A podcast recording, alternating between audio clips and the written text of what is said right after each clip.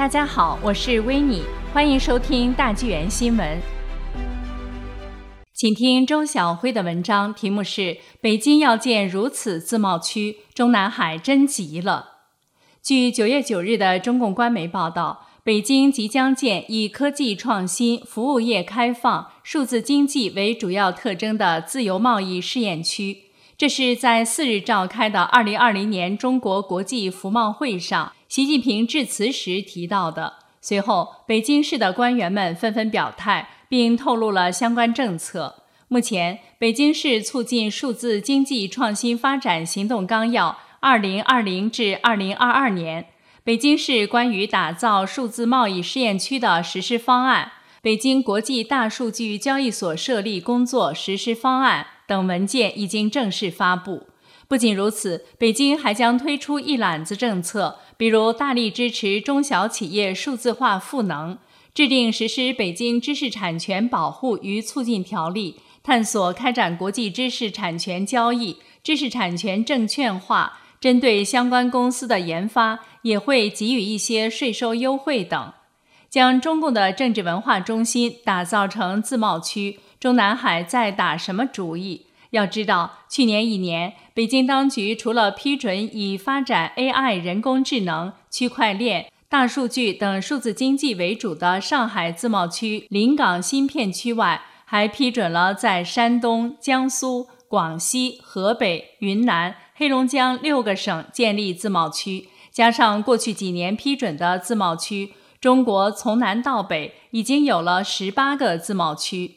建自贸区的目的当然是吸引外资投资和技术，可是从已批准的十八个自贸区的推行效果看，可以说是惨不忍睹。以中共成立的首个自贸区上海自贸区为例，受中美贸易战和疫情影响，如今是大不如预期。路透社去年九月根据走访的报道指，上海自贸区内许多办公室人去楼空，玻璃大门紧锁。里面椅子倾倒，桌上空无一物。曾经门庭若市的美食街摊商也歇业，用过的筷子和塑料盒散落一地。作为中国经济中心的上海自贸区尚且如此，更遑论其他地区。而究其原因，在于中共不兑现承诺，如曾承诺人民币可自由兑换，但迄今货币仍不能自由流通。此外，中国的网络监控。缺乏网络自由和真正的法治，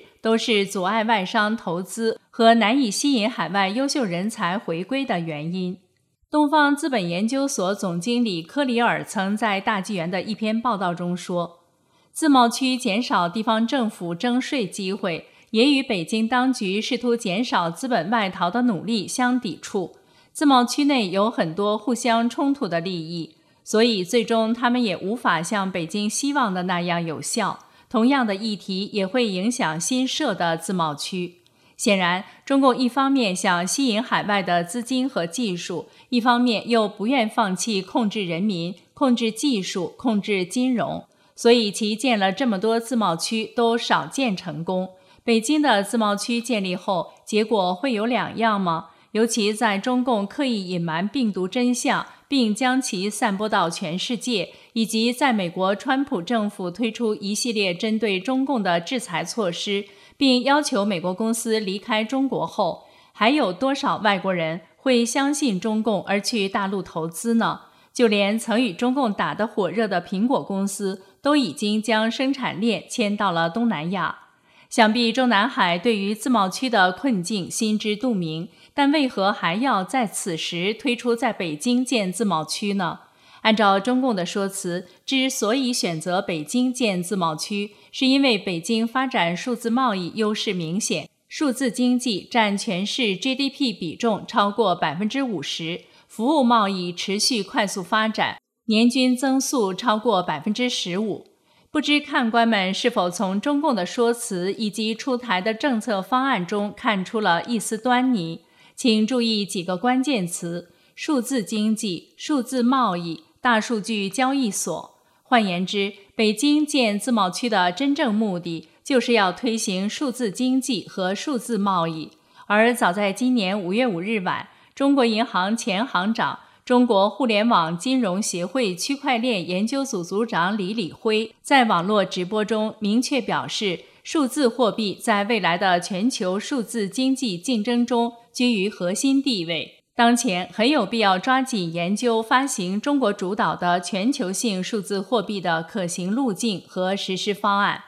联想到之前深圳、成都、苏州、雄安新区等地进行的数字人民币的试点。工农中建四大行陆续内测数字人民币电子钱包，中南海在富人集中的北京，急急忙忙推出以数字经济为主的北京自贸区，就是要加快推行数字人民币，推行数字贸易，掩盖其所面临的重重政治经济危机，加强对民众的控制。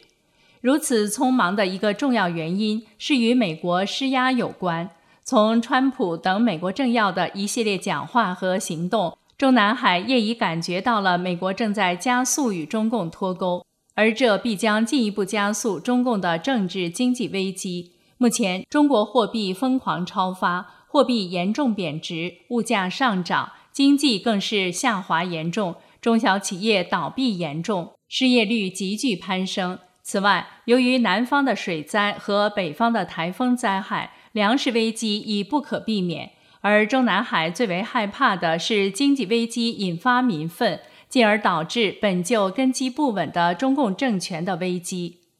为了维持风雨飘摇中的政权，中南海早已或公开或悄悄地提出了计划经济，提升了供销社的地位，甚至有些地方还出现了定点粮店。中共国有银行还强行收编民营企业支付宝、微信支付，以为中共当局在中国数字支付领域的垄断地位做准备。如今在强力推出数字货币、数字经济，就是要掩盖中共人为制造通胀的罪证，控制货币流通，抑制中美脱钩后市场出现的恶性通货膨胀。而推出数字经济的另一个目的。就是监控民众。对此，中共御用专家、中国人民大学重阳金融研究院产业部副主任卞永祖毫不隐晦地称：“数字人民币不仅可让央行及金融部门更精准把握货币流向，令未来货币政策会更加精准有力，